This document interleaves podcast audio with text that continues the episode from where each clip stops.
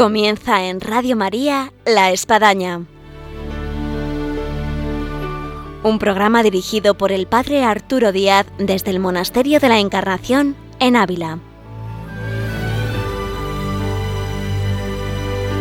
Hola, muy buenos días. Les habla el Padre Arturo Díaz. Bienvenidos a La Espadaña en este tiempo de Adviento, camino de Navidad en el que os presentamos en el programa del día de hoy algo especial. La Navidad siempre nos impulsa la generosidad, a darnos a salir de nosotros mismos y tenemos con nosotros una voluntaria que tiene mucha experiencia de esto, que se llama Jocelyn Castellanos, que trabaja en un departamento de juventud y familia misionera en el Reino Christi y que nos va a poder comentar su experiencia, su visión y cómo también poder de alguna forma hacer esta experiencia misionera que no cabe duda que Adviento y Navidad nos lleva a hacer de alguna forma de pastores, de reyes magos, de salir de nuestro entorno, nuestra comunidad, de ver la estrella e ir a ese portal de Belén e ir a ese lugar de necesidad.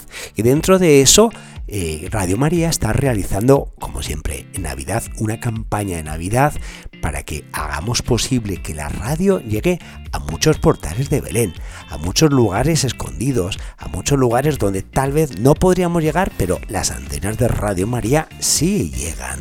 Así que hagamos posible Radio María y para eso esta campaña en la cual todos debemos de colaborar y que es una llamada, no cabe duda, propia de este tiempo a la generosidad, a la disponibilidad y hacer posible lo que parece un imposible, pero que es posible para Dios. Y para esto vamos a escuchar al padre Luis Fernando de Prada que nos va hablar de esta maravillosa campaña propia de este tiempo en Radio María que es la campaña de Navidad.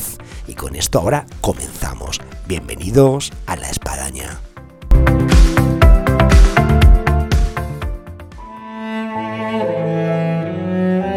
Estamos terminando un año difícil en el que nos ha sorprendido una pandemia mundial con su reguero de sufrimiento y muerte, los confinamientos, una profunda crisis económica y social, pero tampoco han faltado semillas de bien de numerosas personas que lo han dado todo, incluso su vida, por ayudar a los más débiles. En Radio María también hemos experimentado, junto a muchas dificultades y dolor, la alegría de ser una gran familia, si por nuestra parte nos hemos esforzado en sostener la fe y oración de todos, en alimentar la esperanza, acompañar a ancianos y enfermos, de la vuestra hemos recibido infinidad de testimonios sobre el bien recibido a través de nuestras ondas y mensajes de oración por nuestro personal y voluntarios. También nos ha impresionado el gran número de personas agradecidas que, en plena crisis, han querido aportar sus donativos, aunque fueran pequeños, para extender esta radio evangelizadora. El Adviento es una nueva ocasión para anunciar, de la mano de la Inmaculada, la luz de la esperanza, más fuerte que todas las tinieblas del mal. Estamos seguros de seguir contando con tu ayuda para hacerlo.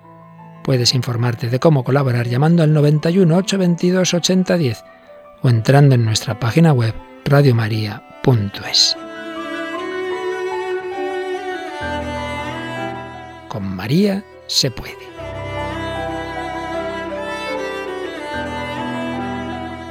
Eh, buenos días, Jocelyn. Buenos días, padre. Un gusto tenerte aquí en el programa de la Espadaña en Radio María. Sin duda el placer es mío. Te tenemos como voluntaria aquí en el Monasterio de la Encarnación en este tiempo de Adviento, previo a la Navidad. ¿Y, qué estás haciendo aquí de voluntaria? Bueno, la verdad es que ha sido un regalo. Eh, sin duda ha sido algo que Dios me ha inspirado en el corazón. Y desde que llegué, pues me, la verdad es que la acogida ha sido increíble. Y, en el museo he estado colaborando allí con las demás voluntarias, eh, con las semillitas para hacer los rosarios, con los niños Jesús, con los pesebres, con el Belén. Y bueno, las diferentes, la verdad es que es ponerse al servicio de lo que se necesite y creo que eso es lo más bonito que, que podemos ver con los voluntarios. Es decir, que aunque no vengan en sí los peregrinos, los visitantes, por la cuestión del coronavirus, eh, como que no, no os aburrir los voluntarios aquí, porque estáis haciendo siempre cosas. La verdad es que no. Eh, incluso si algo se termina, ya hay como otra labor para hacer. Pero creo que eso al final es bueno porque eh, estás entretenida con algo, pero al mismo tiempo estás con los voluntarios ayudando para, con las carmelitas, con lo que necesitan. no te aburres. La verdad es que siempre hay algo para hacer y eso es muy interesante. Y si fuera poco, eh, además de todo esto, lo que supone pues una vida cercana a las carmelitas espiritualmente hablando en razón de rezar laudes, vísperas, de, tener que ir al torno, al locutorio, de poder hacer oración con ellas a la capilla, eh, en fin, que, que el día es completo. Sí, sí, sí. Eso incluso eh, si hay alguien que me preguntase eh, para venir a hacer voluntariado, yo recomendaría comenzar el día con ellas, o sea, desde el inicio, a las 7 de la 7 de la mañana con laudes. Exactamente. Porque bueno, al final, el primer momento del día eh, lo ofreces a, a, quien te ha traído aquí. Entonces, creo que es la mejor preparación empezar con ellas, además que es como ser hermanas unidas en oración eh, y creo que es muy bonito empezarlo así y ya luego con las misas y bueno, ahí en adelante no nos quedamos sin trabajo durante el día. Es una forma muy diferente de comenzar el día, de que simplemente suena el despertador, salta de la cama, eh, se enfunda y sale medio corriendo con un café a medio tomar para el trabajo, la clase o lo que sea, ¿no? es el día a día. Incluso eso lo he notado mucho porque, eh, bueno, cuando estamos en la ciudad, en el trabajo, sí es verdad que incluso la, manera de despertar es diferente. Aquí ya cuando me despierto ya sé qué es lo prioridad, cuál es la prioridad en a dónde tengo que ir. Eh, y bueno, la verdad es que me lo quiero llevar a casa y continuar mis días así. Eh, es importante que estas experiencias espirituales que uno hace efectivamente no queden luego solo en el recuerdo, en la memoria, a lo mejor en una buena fotografía, sino que se vengan con nosotros a la vida de todos los días, de tal forma que, experimentemos que, ha habido un cambio. Sí, sí, sí. Y creo que un buen cambio es, es como uno amanece. Sí, que yo creo que para muchos a veces es como un poco duro el despertar tan temprano. Pero como digo, eh, vienes con la mente de que vienes de voluntariado, eh, piensas que vienes y haces cosas y ya está. Eh, pero la parte espiritual ha sido tan especial y, ha sido como ese empujón por la mañana que te ayuda a hacer todo lo demás con amor, sin duda, sin duda alguna, que no lo dudo.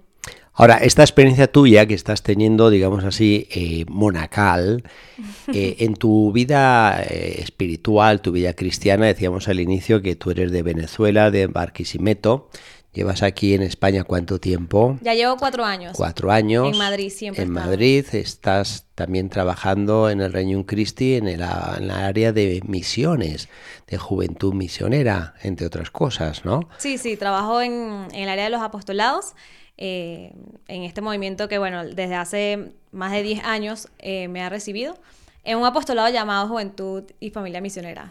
Sí, entonces para ti eh, tu semilla dentro de lo que puede ser la fe ha sido pues el tema de misiones.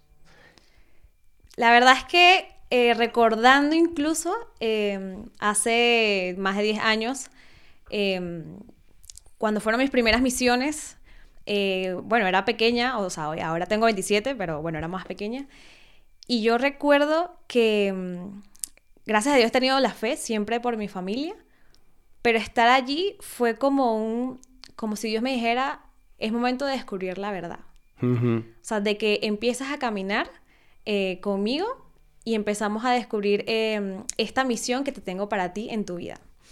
Entonces ha sido un regalo porque cada Semana Santa ha sido de un nuevo descubrimiento, eh, unas nuevas misiones, personas, eh, sacerdotes, consagradas, em, jóvenes que llegan y dicen, por qué estoy aquí o qué es lo que Dios me pide en mi vida para hacer de ahora en adelante. Entonces, bueno, desde, este, desde hace 10 años que Dios ha puesto esa semillita, me he tomado En estos 10 años, ¿qué, ¿qué, misiones has hecho? ¿Dónde has estado? Bueno, he, he tenido como el privilegio de misionar en muchos lugares. Eh, empecé en Venezuela, en muchos estados de allá. Eh, he misionado en México, he misionado en España y he misionado en Guinea Ecuatorial. De todas estas misiones que tú has hecho, eh, ¿cuál sería la que tú más destacaría por algo en concreto? Es una pregunta muy difícil.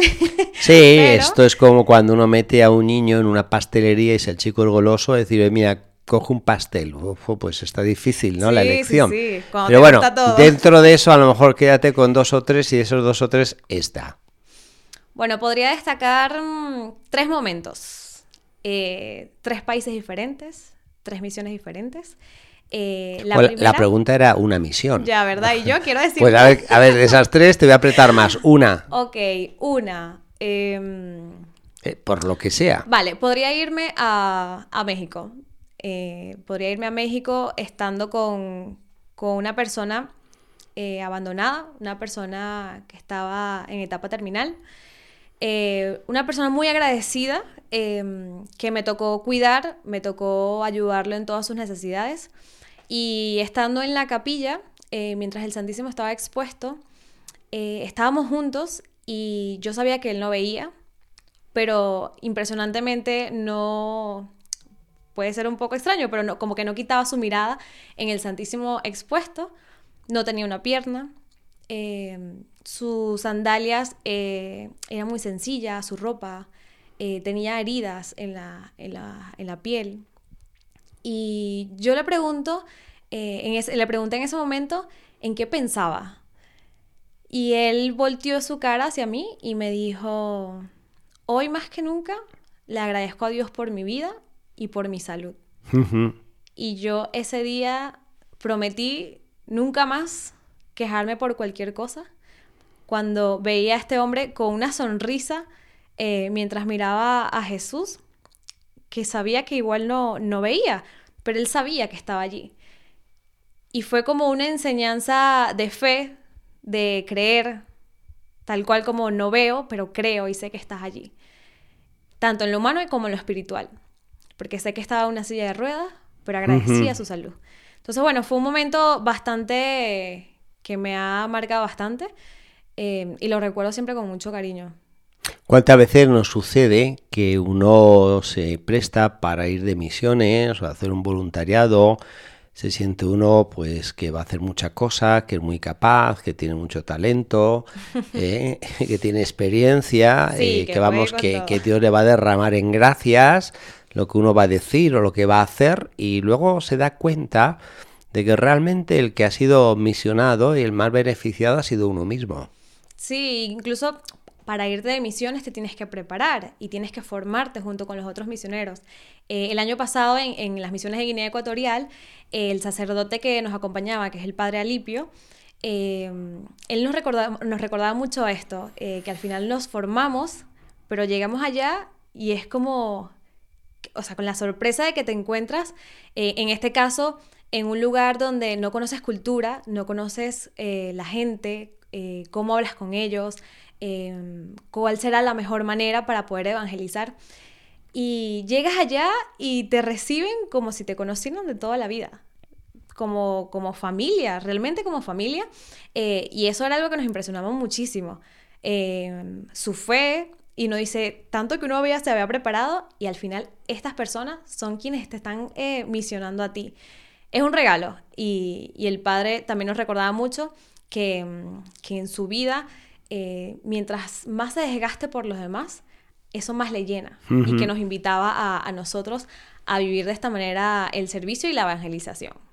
Joselín, vamos a escuchar una música que nos va a trasladar un poco a todo este ámbito de lo que estamos hablando, del voluntariado, de las misiones, de hacer el bien, de verse recompensado en que uno da uno y recibe cien. Y vamos a continuar. Vale, perfecto. Señor Toma mi vida nueva antes de que la espera desgaste años en mí. Estoy dispuesto a lo que quieras, no importa lo que sea. Tú llámame a servir, llévame donde los hombres necesiten tus palabras, necesiten tus ganas de vivir. Donde falte la esperanza, donde falte la alegría, simplemente por no saber de ti. Te doy mi corazón sincero para gritar sin miedo lo hermoso que es tu amor. Señor, tengo alma misionera, con regreseme a la tierra, tenga sed de Dios. Llévame donde los hombres necesiten tus palabras, necesiten ganas de vivir. Donde falte la esperanza, donde falte la alegría, simplemente por no saber de ti. Y así en marcha iré cantando, por pueblos predicando tu grandeza, Señor.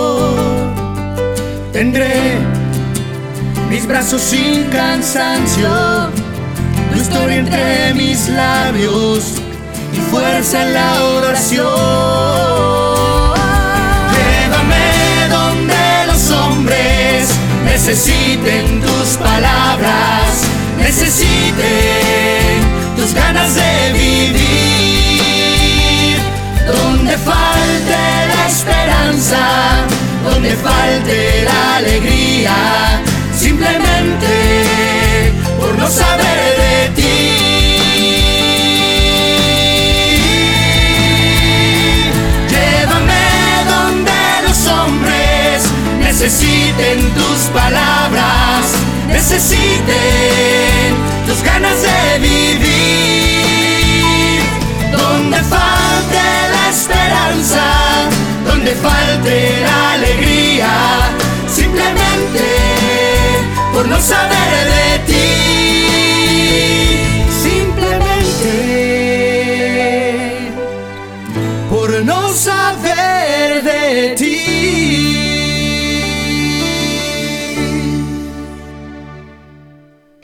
esta música seguimos aquí en Radio María en el programa de la Espadaña en esta mañana de viernes y estamos con Jocelyn Castellanos, de Barquisimeto, eh, Venezuela, iba a decir Caracas, no, Venezuela.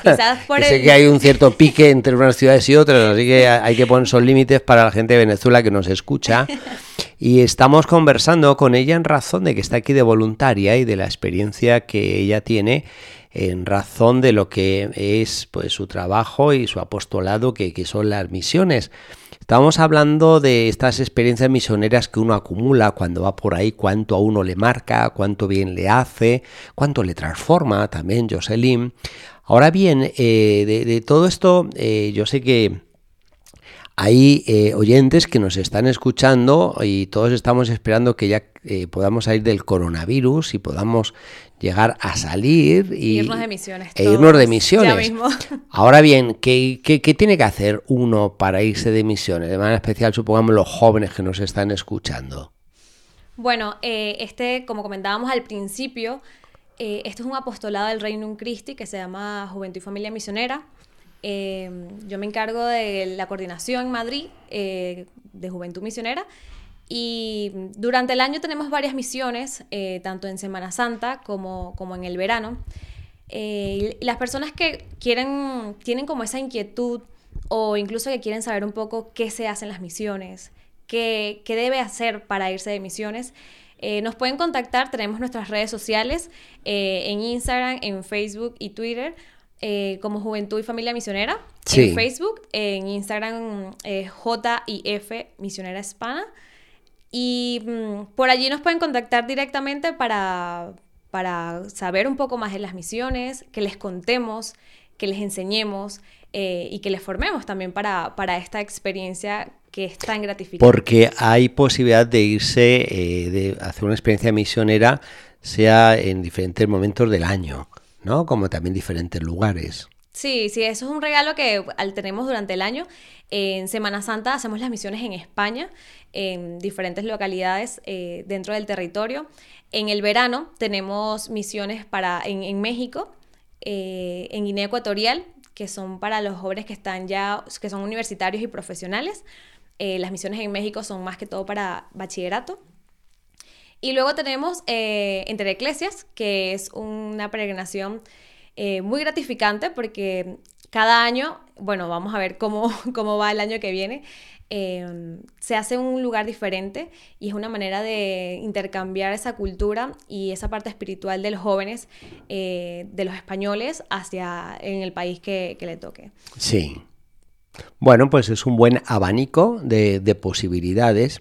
De todas estas que tú has dicho, eh, yo quisiera, por tocar alguna de ellas, eh, Guinea Ecuatorial, comenzando, yo nunca he ido a África, así que es un pendiente que tengo. Es un pendiente, sin duda. Alguna vez he estado ahí ya con el pie casi casi subiendo al avión, recuerdo una misión en Mozambique, pero bueno, no, no se dio. Ah. ¿no? Si hablamos de África, eh, mi padre y la familia militar vivieron en Ceuta, pero yo no había nacido, así que yo, yo, yo me perdí, a lo mejor ahora sería Ceutí, ¿no? Ah. Eh, pero siempre me ha traído el tema África y Guinea Ecuatorial es un país que yo creo que desconocemos en España. ¿Cuántas veces nos hemos encontrado personas que son naturales de Guinea Ecuatorial? Pensamos que que el último que podían hablar es un español perfecto y hablan un español perfecto. Perfecto, sin sí, sí, sí, tiene una gran sintonía con España, pero a nosotros, españoles, nos falta ir más allá y conocer y ayudar en lo que haya que ayudar. Eh, ¿qué, qué, se hace en Guinea Ecuatorial? ¿Qué se puede realizar? Bueno, eh, Guinea Ecuatorial em, sin duda es de mucho asombro. Eh, cada vez que estamos como previo a estas misiones, es como, incluso hay como nervios de cómo será, cómo será la gente, eh, qué tengo que hacer yo. Pero Guinea Ecuatorial eh, es un país eh, muy rico en, las personas.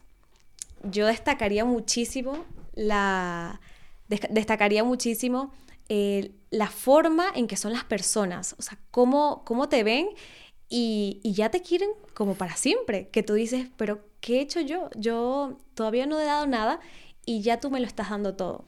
Son personas eh, con muchísima fe, allí hablan español, eh, tienen sus tribus, que ellos tienen su dialecto, está el FAM y está el BUBI.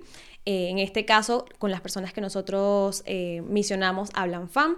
Entonces, bueno, es interesante porque no lo entiendes, pero incluso intentas como aprender sus palabras para, para adentrarte más a su cultura. Sí. como digo, todos hablan español por fronteras, eh, algunos hablan también francés, por Camerún. Eh, pero bueno, tenemos el privilegio de poder decir, vamos hasta África y hablamos el mismo idioma. Entonces nos entendemos de perfectamente. Y es como dices, que hablan español perfecto. Em, son personas que, también tienen mucha sed de, de formación. Em, incluso nosotros estando allí hablando mm, en las misiones, que por ejemplo por la tarde tenemos nuestras catequesis, te, te hace unas respuestas increíbles porque le tienen tanta curiosidad y tanta sed de saber más, en este caso en, en la evangelización, porque es a lo que nosotros vamos, Em, que saben muchísimo y te enseñan a ti también. Entonces, eso enriquece de manera de que no voy solo a, enseñarte algo, sino que tú también me enseñas algo. Porque en el ámbito de la fe, ellos cómo se encuentran? Es una iglesia que uno puede encontrar eh, ya consolidada, eh, muy en su inicio, eh, con muchas deficiencias. sectas, en fin, cómo es un poco la situación en este ámbito religioso. Bueno, allí nosotros vamos eh, específicamente a, un pueblito que se llama Bebillín. Em, contamos con, el apoyo de diferentes sacerdotes, em, de jóvenes que están formándose para ser sacerdotes. Em, hay muchas familias eh, creyentes, familias católicas, y cuando estamos en sus casas, cuando misionamos, eh, me ha tocado de, de, que nos piden, vamos a rezar el rosario juntos. Em, y nosotros, perfecto, pues vamos a, rezar. O sea, no es una, no son personas que, tienen desconocimiento de la fe, más bien conocen muchísimo. o sea, que hay una buena labor misionera en todo este tiempo. Sí, sí, sí. Que yo digo, bueno, las personas que han ido antes de nosotros em, lo han hecho también bastante bien. Eh, gracias a Dios van muchos misioneros de diferentes lugares. Em, y al final dejas como esa semillita, pero yo siempre recalcaría la semillita que nos dejan ellos a nosotros, en todos los sentidos, en la fe, en lo personal, en la cercanía, en la acogida, em, en la atención de somos hijos de Dios. ¿Cómo no te voy a abrir las puertas de mi casa? si es verdad que en algunas misiones, en algunos otros lugares, a veces cuesta incluso entrar a, la casa por miedo o porque tengo otra forma de pensar y ya está. Pero aquí, que nos ha tocado también estar con personas que incluso no son creyentes eh, en Ebebillín y dicen, es que te abro las puertas de la casa. O sea, ¿por qué no te voy a abrir las puertas de, tu casa? Y bueno, eso es una lección para, todos los que vamos, em, que nos enseñan, como siempre he dicho, en todos los ámbitos. Bueno, pues eh, no cabe duda que nos estamos como enfundando eh, la mochila eh, misionera y nos el evangelio y nos vamos a misionar, pero la realidad es que estamos en Adviento y hay que recordar que en esa primera Navidad, por decir así, hubo misioneros que, que salieron de su casa, que siguieron la estrella y que llegaron al portal de Belén y que fueron los pastores y que fueron los reyes magos y como pues a veces para encontrar a Dios tienes que salir de tu aposento, de tu entorno, de tu trabajo, de tus quehaceres, no santidad de la comodidad, ¿no? Y, salir, salir a, ese Dios que está ahí tocando a la puerta. Eh, ¿Tú qué consejo podrías dejar en este periodo de Adviento para que vivamos mejor la Navidad? Este adviento incluso ha sido como diferente para mí. Em, creo que al final con los años eh, Dios te va enseñando y te va formando a vivir cada momento. Eh, este adviento, sin duda con la situación que también hemos vivido este año, eh, que hemos estado tanto tiempo en, casa, me ha invitado incluso a, número uno, con la espera, espera de de que va a llegar lo más importante de tu vida. Va a llegar ese niño que, al final te lo ha dado todo, eh, ese niño que también anhelas em, ver sus ojos y bueno, la verdad es que entre la espera y, y él esa espera con amor, sin duda. Eh, lo que yo haga con amor, estoy esperando con amor la llegada de ese niño. Bueno, pues nos quedamos con esa espera, con amor, para que llegue eh, ese nuestro corazón al amor que Dios nos trae. Muchas gracias, Jocelyn. un gusto de tenerte y te esperamos para otra. Y gracias por el tiempo, dado que estás de voluntaria, para que sigas ahí preparando Niños Jesús, Portales de Belén y todo lo que estáis haciendo con voluntarias. en la espera de esta llegada. Muchas gracias. Hasta la próxima, Jocelyn. Gracias, Padre, a usted.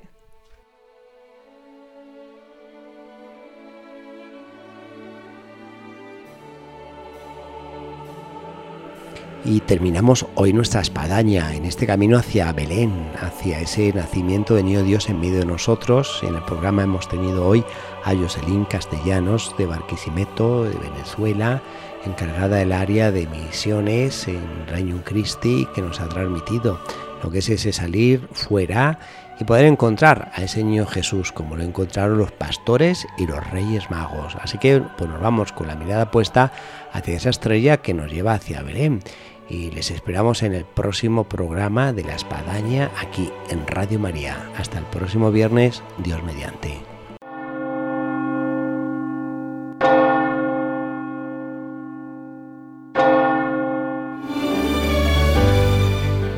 Han escuchado en Radio María La Espadaña, un programa que dirige el Padre Arturo Díaz desde el Monasterio de la Encarnación en Ávila.